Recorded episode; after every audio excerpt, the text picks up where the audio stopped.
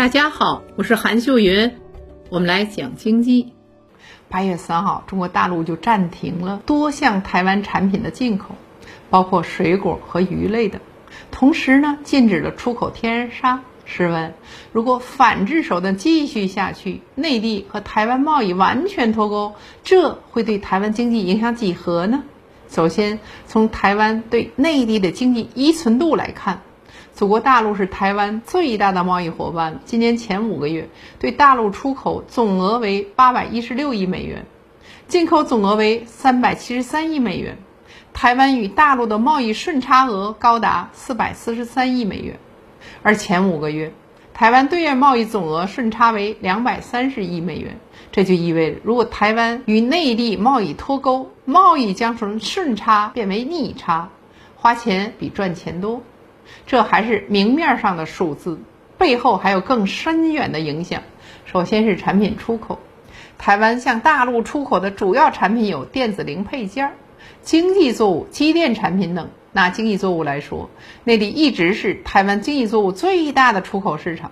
去年，台湾的柑橘类水果外销至大陆的比例高达了百分之八十六，生鲜和冷藏的白带鱼一共九千多吨全部外销大陆。一旦台湾的农产品、水产品停止出口大陆，将对台湾食品业、农业和水产业造成严重的影响。最直接的，就是好多农民与渔民就立马没了收入。去年年初时啊，台湾凤梨就因为质量的问题被禁止向大陆出口，凤梨在当地很快就出现了滞销，赔钱也卖不掉，出口东南亚人家也不要，让台湾的果农是苦不堪言。如今啊，柑橘类水果也被禁运，有台湾水果商就说啊，现在台湾就只剩下番石榴、杨桃、芒果等水果能出口到大陆了。这些水果在大陆并不受欢迎，销量很少，连一个货柜都装不满，以后生意还怎么做呢？所以，如果贸易脱钩，很可能会逼得台湾在农业上放弃自己的比较优势，种植其他作物。长期来看，甚至会改变台湾的经济结构。贸易脱钩的另一大影响在于啊，内地产品的进口。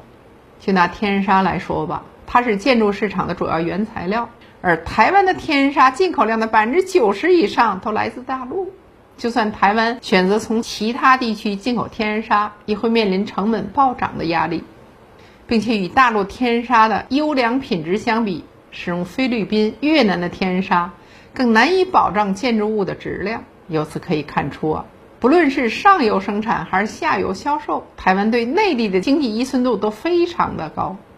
台湾如果真的与大陆贸易脱钩，很多企业都会面临债台高筑、濒临倒闭的局面。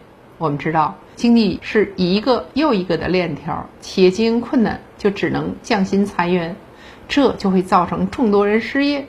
失业人一多呢，市场消费就会不足，企业生产的产品就卖不出去，经营就会更加困难。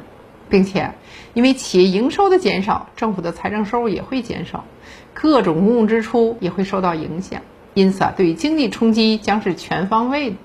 自八月我们采取反制以来，岛上受到经济影响的企业达到了一千四百九十六家，其中包括七百八十一家食品厂商以及一百四十七家保健品厂商。这些生产厂商也正在积极争取与大陆达成和解。毕竟少卖一天的产品就会少赚一天的钱。其实啊，不只是台湾省没法同大陆贸易脱钩，中国大陆有十四亿人口，是全球第二大经济体和全球最大的消费市场。凭借今天我们对全球经济的影响力，任何一个国家或地区都不敢同中国大陆轻易脱钩。